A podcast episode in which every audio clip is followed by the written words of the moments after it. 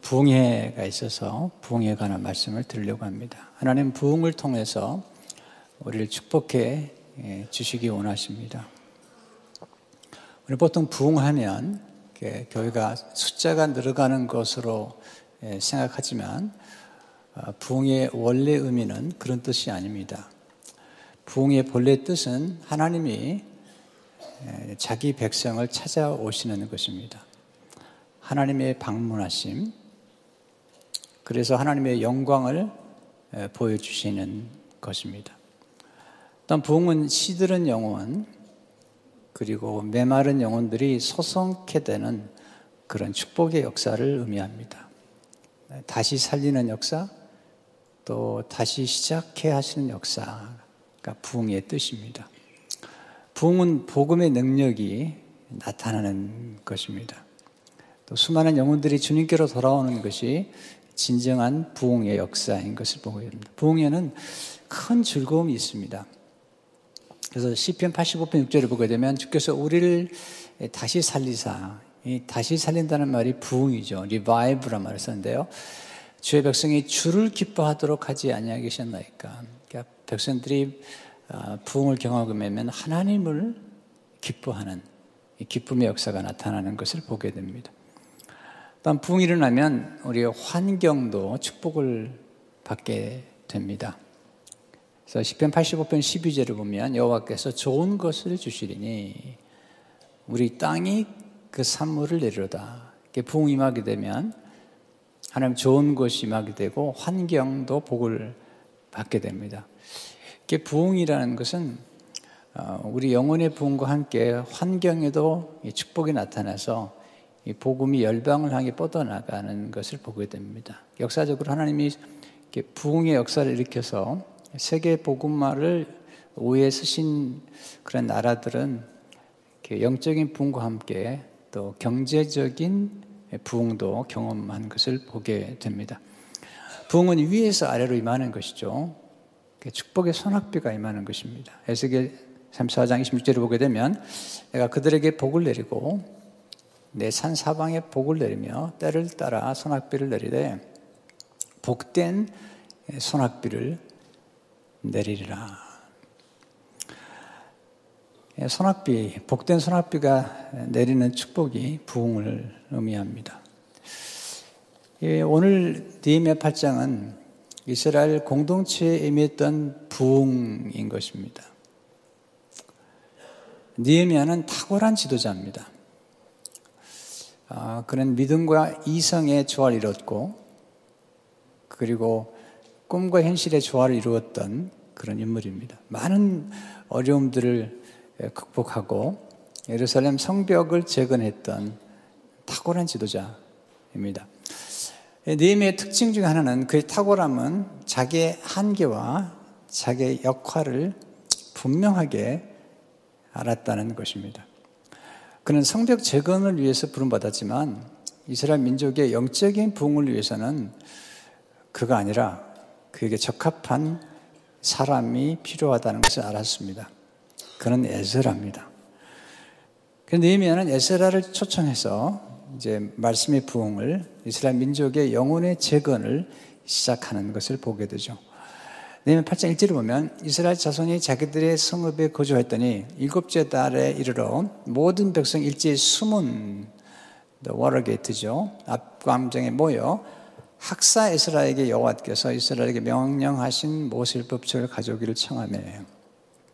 오늘 본문은 이제 수문학 광장에서 벌어진 말씀의 부흥에 대한 이야기입니다. 그래서 우리는 중요한 부흥의 원리들을 우리는 어, 배우게 됩니다. 우리 민족이 굉장한 부흥을 경험했던 우리 민족이 이제 다시 한번 부흥을 지금 사모하고 있는 것입니다. 첫째, 부흥은 한 개인의 각성으로부터 시작이 됩니다. 첫째, 하나님은 깨어있는 한 사람을 통해서 부흥을 일으켜 주십니다. 그가 니에미아죠. 니에미아는 그 당시에 술마통 관원장이란 아, 그 당시에 장관입니다. 아주 대통령 측근에서 대통령에게 술을 올리는데 그 당시에는 어, 혹시 어, 그 왕을 독살을 내는 사람들이 있을지 모르기 때문에 가장 신뢰할 만한 사람, 그리고 어, 왕과 교제할 수 있을 만큼 아주 지혜롭고 총명한 사람에게 술 맡은 관원장을 맡기는 것이죠. 그는 성공했던 사람입니다. 그러나 그는 성공에 큰 기쁨이 없었던 것이죠. 우리가 성공이 중요하지만 성공이 우리에게 주는 것은 공허함이 많아요. 성공을 뛰어넘는 의미를 추구하는 것이 필요한데 느헤미야가 바로 그렇게 거룩한 갈망을 가졌던 것입니다. 그는 예루살렘에 대한 부담감이 있었던 것이죠. 그는 깨어 있어서 관심을 가졌고 그리고 에루살렘을 다녀온 형제들로부터 에루살렘 소식을 듣게 됩니다. 니엠 1장 3절을 보게 되면 그들이 내게 이르되 사로잡힘을 면하고 남아있는 자들이 그 지방 거기에서 큰 환란을 당하고 능력을 받으며 에루살렘 성은 허물어지고 성문들은 불탔다 하는지라. 이때 거룩한 부담감을 가지고 깨어있었던 느헤미야를 하나님이 선택해서 그를 통해서 에루살렘 성벽을 재건하는 일을 하셨던 것을 보게 됩니다. 두 번째, 하나님 깨어 기도하는 사람을 통해 부흥을 일으켜 주십니다. 아, 니에미 1장 4절 5절을 보면 니에미가 기도하죠. 내가 이 말을 듣고 앉아서 울고 수일 동안 슬퍼하며 하늘의 하나님 앞에 금식하며 기도하여 이르되 하늘의 하나님 여호와 크고 두려우신 하나님이여 주를 사랑하고 주의 계명을 지키는 자에게 언약을 지키시며 긍휼을 베푸시는 주여 간구하나이다. 울고 슬퍼했다. 감정이 아주 소중한 것입니다. 우리는 감정을 읽어내야 됩니다. 우리 안에는 감정을 읽어내고 또 감정의 뿌리를 좀 찾아내고 그리고 감정을 또 다스릴 줄 알아야 됩니다. 그래야지 인생이라는 게 행복해지는 것입니다. 울었다는 것은 아주 중요한 것입니다. 하나님 눈물을 굉장히 소중히 여기십니다. 우리는 슬픔이란 감정을 좀 부정적으로 생각하지만 성경은 그렇게 보지 않습니다. 슬픔과 눈물이 거대한 에너지인 것입니다. 여러분 안에는 어떤, 어떤 에너지든지 그 감정은 우리의 거대한 에너지 물결과 같은 것입니다. 때로 분노일 수도 있습니다. 때로는 짜증일 수도 있습니다. 그러나 중요한 것은 그런 감정들을 읽어내는 능력이 필요하죠. 자기 감정을 이해하고 또 그 감정에 그 배후에 있는 보이지 않는 욕구, 모든 감정에는 사실 숨어 있는 욕구가 있는 거죠. 그 욕구를 읽어내서 진정한 욕구를 충족시키는 사람을 우린 지혜로운 사람이라고 얘기하고 그런 사람이 정말 행복한 사람들입니다. 자기 감정에 책임을 스스로 짓지 말고 또 다른 사람의 감정에 공감할 줄 아는 사람, 이런 사람은 아주 지혜로운 사람이죠. 공감력이 탁월한 것입니다. 그런 면에서 하나님 앞에서 울었던 눈물의 사람들을 하나님이 사용하신 것입니다. 눈물은 아주 소중한 것입니다. 때로는 슬퍼한다는 이런 감정의 에너지도 아주 중요한 것입니다. 눈물이 우리를 정화시켜주고 또 눈물이 거룩한 일을 도모하는 에너지가 되기 때문이죠.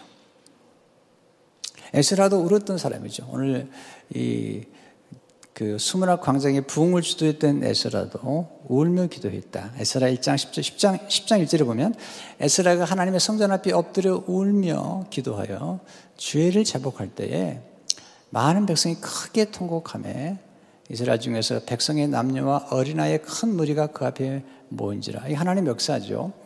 남녀노소를 막론하고 울었다. 또 크게 통곡했다. 남자가 울 때 놀라운 일이 벌어집니다. 남자가 눈물 흘리면 굉장한 놀라운 일이 벌어집니다. 특별히 거룩한 일을 위해서, 거룩한 소명을 위해서 눈물 흘린다는 것은 하나님 앞에서 아주 값진 일인 것입니다. 세 번째, 하나님은 말씀의 사람을 통해서 부흥을 일으켜 주십니다. 니에미가 말씀의 부흥을 주도하는 건 아니죠. 그는 깨어있는 한 사람으로서 부흥을 위해 기도했고 그러나 그 부흥을 주도할 수 있는 적합한 사람은 본인이 아닌 걸 알았습니다. 이게 아주 지도자의 탁월함이죠. 본인이 해야 될 것과 하지 않아야 될 것을 분명히 아는 것, 그리고 아, 가장 적합한 사람들을 세울 줄 아는 것도 지도력에 속하는 것인데 에스라는 율법에 익숙한 학사였다. 그는 학자였죠. 에스라 7장 1절을 보게 되면 이 에스라가 바벨론에서 올라왔으니 그는 이스라엘의 하나님 여호와께서 주신 모세 율법에 익숙한 학자로서 그런 선생이었죠. 그의 하나님 여호와의 도우심을 받은 이범으로 왕에게 구하는 것은 다 받은 자더니 하나님께 도움을 받았고 왕께 도움을 받을 줄 알았던 사람뿐만 아니라 그런 율법에 익숙했다. 익숙하다는 것은 통달하는 거죠. 어, 성경을 음, 그 말씀을 전하는 사람들은 성경에 익숙해야 되고 통달해야 되는데 시간이 좀 걸립니다. 하늘에서 갑자기 떨어지는 게 아니고요. 연구하고 배우고 연구하는 과정을 통해서 하나님의 말씀을 깊이 통달하게 되는 것입니다. 아무나 설교할 수 있겠지만 아무나 설교해서는 안 됩니다. 아무나 진료할 수 있겠지만 아무나 진료해서는 안 됩니다. 반드시 오랫동안 의료 공부와 경험을 한 분들이 반드시 진료를 해야 되겠죠. 똑같습니다. 부흥을 주도하거나 설교하는 모든 일들은 하나님의 말씀을 오랫동안 연구했던 사람이 필요한데 에스라는 그런 사람이었죠. 에스라 7장 10절을 보게 되면 에스라가 여호와 율법을 연구하여 준행하며 율례와 균례를 이스라엘에게 가르치기로 결심하였더라. 여기 연구란 단어가 아주 중요한 단어인데요. 연구란 히브리는 다라시라는 아, 히브리어인데요. 이 단어의 뜻은 자주 방문하다. 그러니까 우리가 하나님 말씀을 연구하려면 그 말씀을 자주 방문해야 돼요. 뭔가 우리가 깊이 연구하려면 자주 방문해야 되죠. 열심히 찾아야 되고요. 근데 이 연구란 단어는 그냥 말씀을 지식으로만 연구하는 게 아니라 아주 경건하게 기도와 예배하는 중에 하나님 말씀을 찾는 것. 말씀 연구할 때 자기의 지성이 교만하지 아니하고 아, 하나님 말씀 비판하는 게 아니라 하나님의 말씀을 경외하는 마음으로 연구하는 것. 조사하고 주의를 기울여 찾는 것입니다. 하나님 말씀 연구할 때는 반드시 겸손해야 됩니다. 그리고 기도와 경배하는 태도를 가지고 연구해야 됩니다. 그리고 말씀 속에서 우리 하나님을 만나야 됩니다. 그런데 이 단어의 뜻 속에는 놀랍게 실천하다, 적용을 위해 연구하다는 뜻이 담겨 있어요. 이 말씀 연구는 머리로만 하는 것이 아니라 손정과 실천을 통해서 결심을 맺게 되는 것입니다. 아, 특별히 그는 하나님의 말씀을 연구하고 준행할 뿐만 아니라 가르치기로 결심했다는 것입니다. 거룩한 열망과 함께 결단. 하나님 쓰신 인물들은 열심과 결심이 있었던 사람들이에요. 이번 말씀을 준비하면서, 준비하면서 조나단 에드워즈라고 하는 아주 탁월한 목회자하고 신학자였던 분이 쓴 책 균형 잡힌 부흥론이라는 책을 한 권을 다시 자세히 좀 읽어보았습니다. 근데 그분이 하나님의 나라를 확장하는 내 쓰임받은 인물들의 특징은 열심과 결심이라는 거예요. 제가 좀 읽어드릴까요? 그리스도의 나라를 확장하기 위해 어떤 위대한 일을 하고자 할 때 크게 필요한 두 가지는 열심과 결심입니다. 위대한 결과가 이루어지는 데 있어서 이 두 가지가 미치는 영향과 능력은 흔히 사람들이 상상하는 것보다 훨씬 더 큽니다. 열심과 결심을 가진 평범한 능력의 소유자들이 열심과 결심이 없이 단지 그들보다 몇 배나 학식과 재능을 가진 이들보다 더 많은 일을 할 수 있습니다. 물론 저는 에드드가 학식과 재능을 무시하는 건 아니지만 하나님의 나라를 확장하는 데 쓰임받는 것으로는 열심과 결심, 단일의 뜻을 정했잖아요. 또 니에미아가 에루살렘 성벽을 재건하는데 얼마나 어려움이 많았습니까? 여러분 집에 가서 읽어보세요.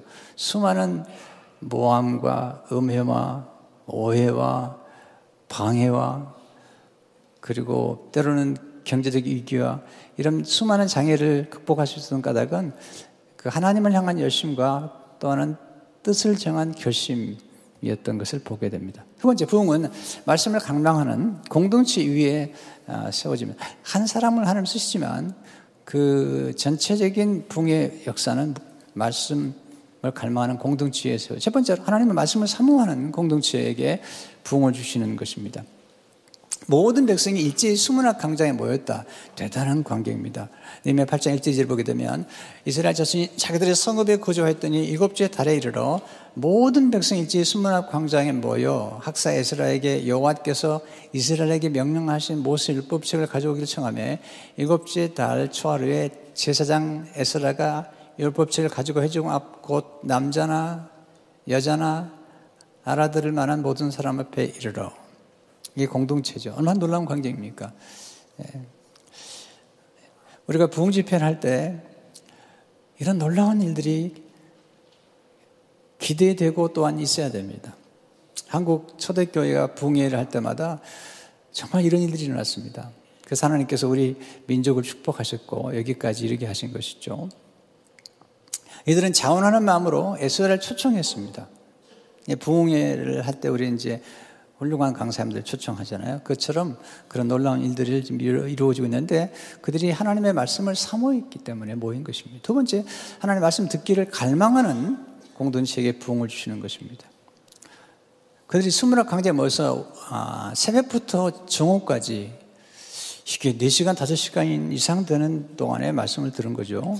예레미야 8장 3절을 보니까 수문학 광장에서 새벽부터 정오까지 남자나 여자나 알아들을 만한 모든 사람 앞에서 이금에 뭐 백성의 그 율법책에 귀를 기울였는데 아, 너무나 아름다운 광경이죠. 여러분 어떻게 설교를 제가 오늘 한번 4시간 해볼까요? 네. 네. 아, 그들이 얼마나 갈망했는지 또 우리나라 초대교회 부흥회 때는 새벽에 아침 10시에 저녁에 모였는데 일주일 동안 했습니다. 심지어는 쌀을 가지고 와서 지내면서 말씀을 들었거든요. 그런 갈망이 우리에게 있어야 되죠. 여기 보면 귀를 기울였다. 듣는, 그냥 들은 게 아니고 경청하는 것입니다. 듣기를 기뻐했던 것입니다. 하나님은 듣는 영혼을 축복하시죠. 그리고 듣는 것이 축복이죠. 세 번째, 하나님 말씀을 경외하는 공동체에게 부흥을 주시는 것입니다. 경외. 니에미야 8장 5절에 보면 에스라가 모든 백성에 서서 그들 목전에 책을 펴니 책을 펼 때에 모든 백성이 일어서니라. 아, 내년부터는 저도 예배 시간에 성경을 봉독할 때 다 일어서려고 생각합니다. 하나님은 공경하는 하나님을 공경하고 말씀을 공경하는 사람들을 아주 존귀 여기시는 것을 보게 됩니다. 아, 제가 말씀을 읽다가 이제 정말 목회자로서 제 가슴에 깊이 부딪히는 말씀들이 가끔 있는데 최근에 이사 66장 2절의 말씀이 제게 깊이 다가왔습니다.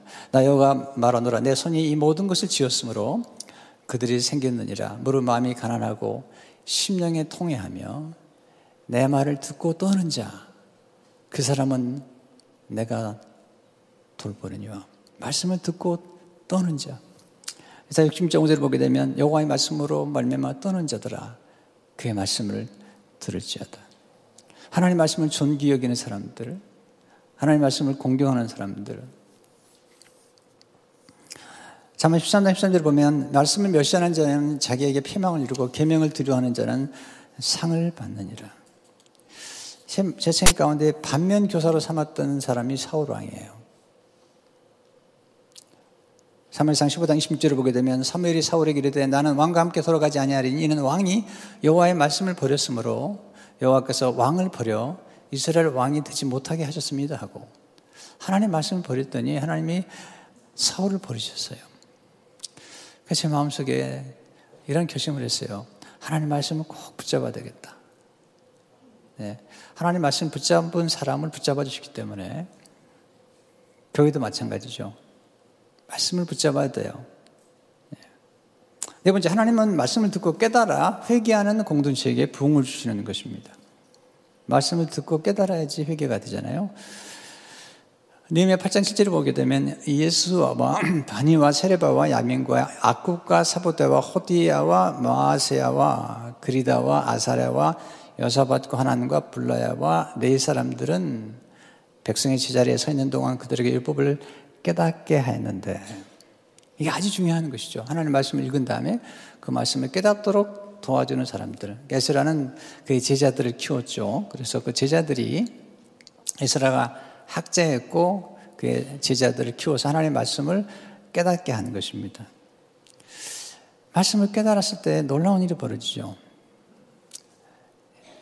눈물을 흘리게 되죠. 감동하게 되죠. 오늘 8절 9절을 보게 되면 하나님의 율법책을 낭독하고 그 뜻을 해석하여 백성에게 그 낭독하는 것을 다 깨닫게 하니 백성이 율법의 말씀을 듣고 다 우는지라 청동 느헤미야와 제사장 겸 학사 에스라와 백성을 가르치는 네 사람들이 모든 백성이 이르기를 오늘은 너희 하나님 여호와의 성일이니 슬퍼하지 말며 울지 말라 하고 말씀을 이렇게 들을 때 눈물이 나오죠. 아, 저는 정말 예배 때마다 말씀을 증거할 때마다 눈물을 흘리는 분도 있으면 좋겠다 생각이 돼요. 감동의 눈물이죠. 특별히 깨달음의 눈물. 뭔가 깨달아질 때 눈물이 나오는 거죠. 아, 받은 게 은혜구나. 내가 살아온 건 다 받은 것 뿐이구나. 이런 깨달음. 이게 감사의 눈물이거든요. 우리 살아오면서 생각해보면 받은 것 뿐이잖아요. 네. 회개의 눈물이 참 소중하잖아요. 회개한다는 것은 하나님이 정말 기뻐하는 일이고 우리로 하여금 복된 삶으로 인도하는 행복한 길로 가는 여정이죠.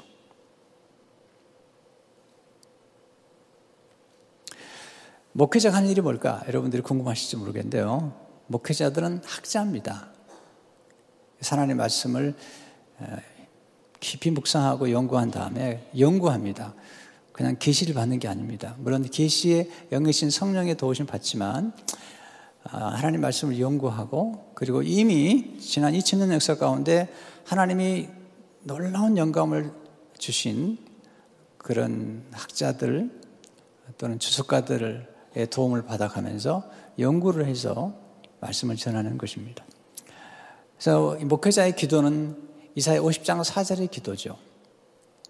주 여호와께서 학자들의 혀를 내게 주사 나로 권고한 자들을 말로 어떻게 도와줄 줄 알게 하시고 아침마다 깨우치시되 나의 귀를 깨우치사 학자들 같이 알아듣게 하시도자. 말씀을 듣고 깨달아야 됩니다. 깨달을 때 치유가 나타나고 그리고 변화를 경험하게 됩니다. 우리 마음이 녹아나죠. 굉장히 기쁨이 생기고요. 그래서 마태복음 13장 13절을 보게 되면 좋은 땅에 뿌려졌다는 것은 말씀을 듣고 깨닫는 자니 결실하여 어떤 것은 100배 어떤 것은 60배 어떤 것은 30배가 되느니라 하시더라. 백성들이 우니까 지도자들이 오늘 울지 말고 오늘은 즐거워하라. 기뻐하라. 백성이 회개하는 걸 보면서 오늘은 성이기 때문에 기뻐하라고 얘기하고 있습니다. 회개와 함께 즐거움이 찾아오는 것입니다. 은혜를 체험하면 축제를 경험하게 되고요. 축제가 생기면 서로 나누게 됩니다. 이 나눔이 기쁨이거든요. 초대교회 보면 부흥이 임하니까 나누지 않습니까? 또 거기에 드림의 기쁨이 같이 오는 것입니다. 그리고 특별히 여호와를 기뻐하게 됩니다. 세상의 어떤 것이 아니라 하나님을 기뻐하는 그런 능력을 경험하게 됩니다. 기쁨은 에너지입니다. 그러니까 슬픔도 에너지지만 우리가 아, 경험하는 감정, 또는 감성은 굉장한 에너지입니다. 그 에너지의 배후에는 에너지를 움직이는 그런 근원이 있는 것입니다. 근데 좋은 감정이 있는가 하면 어떤 감정은 파괴적일 수 있기 때문에 분별을 잘해야 되겠죠. 그러나 오늘 여기 나와 있는 하나님을 인하여 기뻐하는 이 기쁨은 정말 좋은 감정인 것입니다. 함께 나누라는 것입니다. 여호와를 기뻐하라는 것입니다. 그래서 니에메 8장 10절을 음, 다시 보시면 니에메가 또 그들에게 이르기를 너희는 가서 살찐 것을 먹고 단 것을 마실 때 준비하지 못한 자에게는 나눠주라. 이날은 우리 주의 성일이니 근심하지 말라. 여호와를 나의 기뻐하는 것이 너의 힘이니라 하고 우리 에너지 가운데 하나가 기쁨이라는 것이죠. 그래서 12절에 보면 모든 백성이 가서 먹고 마시며 나누어 주고 크게 즐거워하니 이는 그들이 그 읽어준 들려준 말을 밝히 아니라 하나님 말씀을 깨닫는 게 이렇게 중요합니다. 하나님 말씀을 깨닫게 되면 즐거움이 생기고 그리고 함께 나누는 공동체적인 기쁨을 경험하는데 이런 기쁨이 말씀을 통해서 오는 것입니다. 우리 그리스도인들의 갈망은 예수 그리스도를 영접한 그리스도의 갈망은 세상에서 주는 갈망과는 좀 다릅니다. 이것은 영원한 세계에 대한 갈망이고 하나님의 말씀에 대한 갈망이고 그리고 거룩한 기쁨에 대한 갈망이죠. 에레미야 19장 16절을 보게 되면 만군의 하나님 여호와시야 나는 주의 이름으로 일컬음을 받는 자라 내가 주의 말씀을 얻어먹었사오니 주의 말씀은 내게 기쁨과 내 마음의 즐거움입니다. 어, 세상의 어떤 죄악의 쾌락은 자기도 파괴할 뿐만 아니라 이웃도 망가뜨리죠. 그러나 이 감정 가운데 아, 이, 이 말씀이 주는 기쁨과 즐거움은 우리 자신을 행복하게 만들 뿐만 아니라 우리 가족과 우리 공동체를 행복하게 만드는 거룩한 전념성이 있는 것입니다. 세 번째, 말씀 명상할 때 성령님의 놀라운 역사가 나타나는데요. 성령의 역사가 나타난 가운데 초막절을 지키게 되죠. 초막절은 굉장히 중요한 절기입니다. 이스라엘 민족은 큰 절기가 세 개였는데 첫 번째 6월절이죠. 6월절은 어린 양의 피가 흘려짐으로 이스라엘 백성들이 바로의 손에서 바로의 권세에서 그들이 자유케 되는 축복을 경험하게 되죠. 그리고 50일이 지난 6월절로부터 50일이 지난 날을 오순절이라고 그러는데 아주 중요한 절기죠. 구약은 그 오순절 날에 율법을 받았습니다. 그리고 오순절과 함께 또 중요한 절기가 초막절인데 이 초막절은 이스라엘 민족들이 광야에서 장막을 짓고 생활했던 그러니까 하나님의 예비한 성막뿐만 아니라 그들이 초막을 짓고 생활한 중에 하나님의 은혜를 경험했고 특별히 이 초막을 짓고 생활한 중에 물이 없을 때 하나님 반석에서 생수를 강처럼 흐르게 만들었어요. 반석을 깨뜨렸는데 그 300만 명이나 가까운 사람들이 물을 마시는 강처럼 흐르는 생수를 주셨는데 그걸 기념하는 게 초막절인 것입니다. 근데 이스라엘 민족들이 초막절을 어, 얼마나 지켰는지 모르지만 이 말씀 부분과 함께 경험했던 초막절만큼 그렇게 놀라운 초막절을 지킨 적이 없다고 오늘 레미야서 8장 16절 17절을 말씀하고 있죠. 백성이 이에 나가서 나뭇가지를 가져다가 혹은 지붕 에 혹은 뜰 안에 혹은 하나님의 전뜰에 혹은 숨은 광장에 혹은 에브라임 문 광장에 초막을 짓때 사로잡혔다가 돌아온 회중에다 초막을 짓고 그 안에서 그 안이 눈의 아들 여호수아 때로부터 그날까지 이스라엘 자는 이같이 행한 일이 없었으므로 이에 크게 기뻐하며 보세요. 어, 항상 하나님의 역사는 공동체적으로 임하는데 공동체에 하나님 말씀 임하면서 그들이 초막을 지을 때온 어, 이스라엘 백성들이 어린아이까지 크게 기뻐하는 기쁨이 지금 찾아오고 있는 것입니다. 그러면서 이제 초막절을 지키는 중에 에스라가 계속 말씀을 증가합니다. 8장 18절을 보게 되면 에스라는 첫날부터 끝날까지 7일 예, 동안이죠. 하나님 율법 책을 낭독하고 우리가 이래 동안 저기 여덟째 날에 성의 절기 끝날이죠. 그러니까 일곱 일곱 7일 동안 말씀을 낭독하고 여섯째 날에 규례를 따라 성회를 열었더라. 이게 이제 이 생수의 역사가 예수님께서 말씀하신 요한복음 7장 37절에 39절의 말씀이죠. 명절 끝날 곧 큰 날에. 그래서 이제 초막절이 7일 동안 지난 8일째 되는 그날, 그 큰 날에 예수께서 외치시되 누구든지 목마르거든 내게로 와서 마시라 나를 믿는 자는 성경과 같이 그 배 생수의 강이 흘러나리려 하시니 그를 믿는 자들이 받을 성령을 가르쳐 말씀하신 것이라 예수께서 영광을 받지 않으셨으므로 성령이 아직 그들에게 계시지 아니하시더라. 이 생명수의 강이 흐르는 거죠. 이럴 때 생수의 강이 흐르면서 우리에게 기쁨이 넘치게 되는데요. 이 말씀이 이제 요한계시록 22장 17절에 보면 이렇게 계시록 마지막 부분이 나오죠. 성령과 신부가 말씀하시기를 오라 하시는도다. 듣는 자도 오라 할 것이요. 듣는 게 굉장히 중요한데요. 목마른 자도 올 것이요. 또 원하는 자는 값없이 생명수를 받으라 하시더라. 부흥에는 그런 것이죠. 말씀을 듣고 생명수를 마시는 기쁨을 누리는 것을 보게 됩니다. 성령 충만은 말씀 충만이고요. 또 말씀 충만은 성령의 충만인 것입니다. 중요한 것은 함께 모이는 것입니다. 그리고 어, 결심을 해야 됩니다. 이번에는 붕해가 짧아요. 금요일 저녁 그리고 토요일 새벽, 토요일 저녁 주일 예배는 있고요. 짧은 기간인데 조금 결심과 또 열심을 내면 좋겠습니다. 제가 고등학교 때 수님을 만났습니다. 개인적으로 만나고 한 번에 이제 교회에서 야외배를 갔는데 어, 야외배 가면 보통 야외배 가면 그 설교는 짧게 그리고 노는 거잖아요.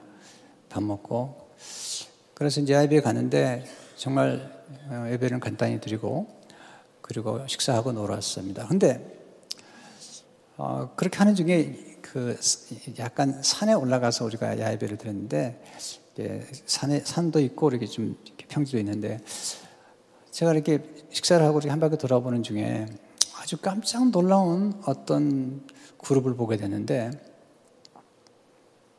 아침에 시작해서 전십 때까지 계속 성경을 공부하는 겁니다. 꽤 햇볕이 따가운데 그리고 점심을 간단히 먹고 다시 모여서 오후 내내 성경을 공부하는 것입니다.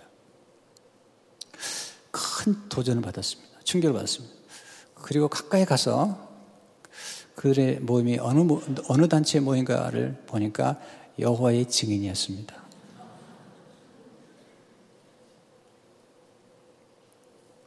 전 너무 충격을 받았습니다. 왜 하나님의 백성들은 진정한 하나님의 백성들은 예수 그리스도의 진정한 백성들은 하나님의 말씀에 아, 갈망하지 않을까? 그리고 아침부터 정신까지 또 정신을 간단히 하고 정, 심 오후 내내 계속 이렇게 어, 잘못된 이단들이 성경을 연구하는데 우리는 왜 이 갈망이 없을까라는 안타까움을 가진 적이 있습니다. 우리가 모여야 됩니다. 모여서 하나님 말씀을 드려야 됩니다. 특별히 이번 오시는 이대홍 목사님은 하나님 말씀을 정말 잘 증거하시는 그런 분이십니다. 연구를 많이 하신 분이고, 그리고 예, 설교학을 가르치는 교수님들도 정말 한 세기에 어, 정말 몇 명 나올 만한 분 중에 한 분이시다. 그렇게 말씀하시죠. 그런 면에서 우리가 좀 음식을 잘 먹는 게 필요합니다. 제가 먹교선을 썼는데요.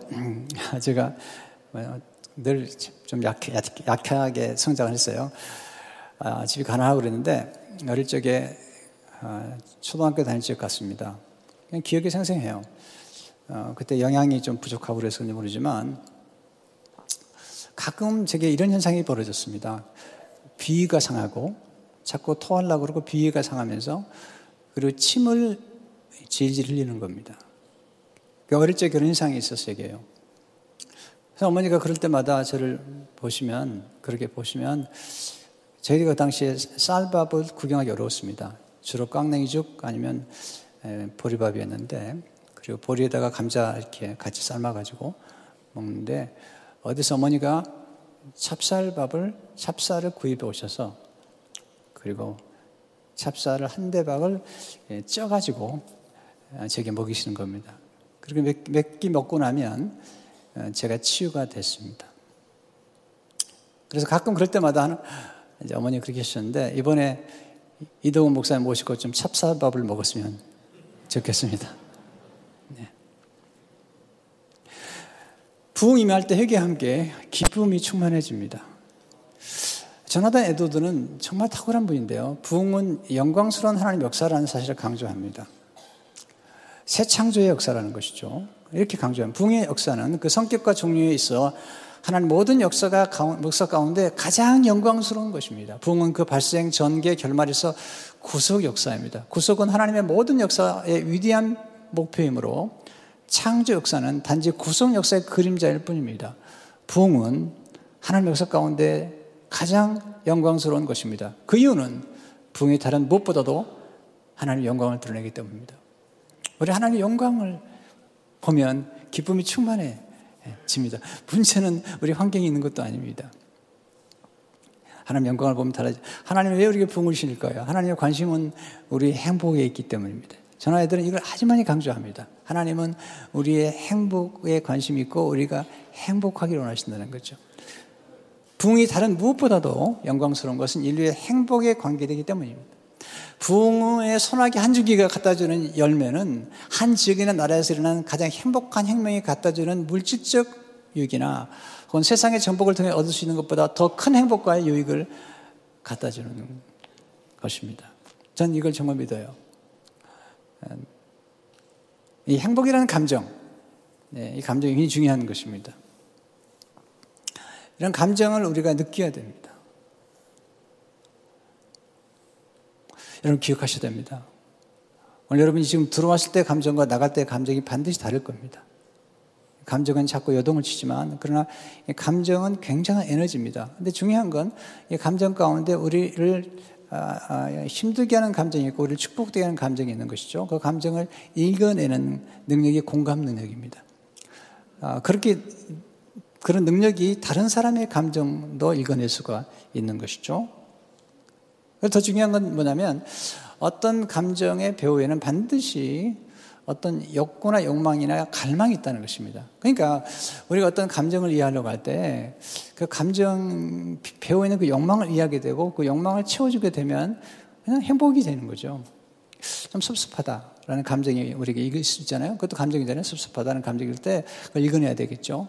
근데 그 섭섭한 감정의 책임을 다른 사람에게 돌리기 시작하면 아, 행복해지지 않습니다. 그 섭섭한 감정을 내가 껴안아야 됩니다. 아, 내가 섭섭하구나. 껴안은 다음에, 그리고 내 섭섭함의 감정의 근원이 뭔가를 묵상한 다음에, 아, 내가 이런 갈망이 있는구나. 내가 이렇게 인정받고 싶은 갈망이 있고, 내가 사랑받고 싶은 갈망이 있는구나. 그리고 그 갈망을 정말 채워주시는 분은 누군가? 하나님이시죠. 자, 우리 누구나 존중받고 싶지만 이게 존중의 어려움이 뭐냐면 우리가 누군가를 존중할 수 있는 것은 가능하지만 누구에게 존중을 받는다는 것은 그 존중을 해달라고 요구하는 거지만 그게 잘 쉽지 않습니다. 존중은 원하는 것이지 우리가 애석하는 게 아니잖아요. 네, 그런 면에서 이런 감정의 그 세계를 이해하는 필요한데 이 부흥이라는 게 왜 중요하냐면 이 부흥이라는 것이 놀라운 하나님의 거룩한 거룩한 행복한 감정과 또 회개를 통한 유쾌한 감정들이 함께 밀려오면서 우리에게 진정한 행복의 놀라운 역사가 나타나면서 이때 오는 게 이제 영원군, 전도와 그리고 세계 선교로 이렇게 뻗어나가는 것을 보게 됩니다. 무엇보다도 부흥을 경험하게 되면 하나님을 인해서 기뻐하게 됩니다. 네메 8장 10절에 오게 되면 여호와로 인하여 기뻐하는 것이 너의 힘이니라. 뿐만 아니라 부흥을 경험하게 되면 순종하게 됩니다. 한영훈이라는 유명한 시인이 있죠. 저는 복종이 저는 그 시에 보면 저는 복종이 좋습니다. 자유보다 복종이 좋습니다. 왜냐하면 복종이 진정한 자유를 주기 때문이라는 것입니다. 우리에게는 크게 즐거움이 필요하죠. 네헤미야 8장 12절을 보게 되면 모든 백성이 가서 먹고 마시고 나누어주고 크게 즐거워하니 이는 그들이 그 읽어주려는 말을 밝히 알미라. 이 깨달음이 참 중요한 것입니다. 말씀을 듣고 깨달을 때 우리에게 크게 즐거움이 찾아오고 그 열매가 네헤미야 12장에 가게 되면 온 백성이 기뻐하는 것인데 그 즐거움의 소리가 온 땅에 퍼지는 것입니다. 네헤미야 12장 40절을 보게 되면 이날에 무리가 큰 제사를 드리고 심히 즐거워했으니 이는 하나님이 크게 즐거워하게 했습니다. 부녀와 어린아이도 즐거워했으므로 에루살렘이 즐거워하는 소리가 멀리 들렸느니라. 근데 10년에 가면 감사가 넘쳐요. 감사가 넘치면서 즐거움 넘치는 것을 보게 됩니다. 말씀을 충만히 받아야 됩니다. 또 집중해서 받아야 됩니다. 그때 은혜의 선악비가 임하는 것을 보게 은혜의 선악비가 가게 되면 환경도 변화가 됩니다. 사업이나 관계나 직장에서도 놀라운 변화를 경험하게 되는데 이사 32장 15절을 보게 되면 마침내 위에서부터 영을 우리에게 부어주시니 광야가 아름다운 밭이 되며 아름다운 밭을 습으로 여기게 되리라. 여러분 놀라운 성령이 마시게 되면 환경이 변화되고 또 우리 마음속에 자들으세요. 우리 마음속에 기쁨과 감정과 어떤 긍정적인 에너지가 우리에게 흐르기 시작하면 좋은 일들이 자꾸 찾아오기 시작합니다. 이게 놀라운 것입니다. 하나님의 올리는 것입니다. 우리가 기뻐하고 행복해하고 감사하게 되는 순간에 그리고 그런 것들로 우리 삶을 만들어 갈 때 우리 삶의 관계가 놀랍게 개선이 되고 먼저 우리 스스로가 행복을 경험하게 되고 그리고 우리 가까이 있는 가족들과 공동체가 행복을 경험하게 되는 것을 보게 됩니다. 행복이라는 것은 커넥션, 전염이 되는 것이죠. 루이스의 말처럼. 내이 기쁨, 근원적인 기쁨이 우리에게 지속적인 행복을 주는 것입니다. 우리에게 바로 이 부흥이 필요한 것입니다. 한 개인 개인과 교회, 우리 민족에게 이 놀라운 역사가 우리에게 임하기를 주 이름으로 축원합니다. 주님 감사합니다. 부흥이 얼마나 중요한지 한 개인의 각성으로 시작했던 부흥이 이스라엘 전 민족을 향해 흘러내려갔습니다. 그리함으로 말씀을 기뻐하고 여호와를 기뻐하고 하나님 말씀에 순종하는 가운데 나눔과 드림이 있었습니다. 하나님 우리 공동체 안에 놀라운 일이 있도록 축복해 주시고 오늘 시간 우리 마음에 큰 기쁨이 넘쳐나도록 인도해 주시고 우리 안에 거룩한 갈망을 인하여 하나님께 감사하는 우리 모두가 되도록 축복하여 주옵소서. 예수 이름으로 기도합니다.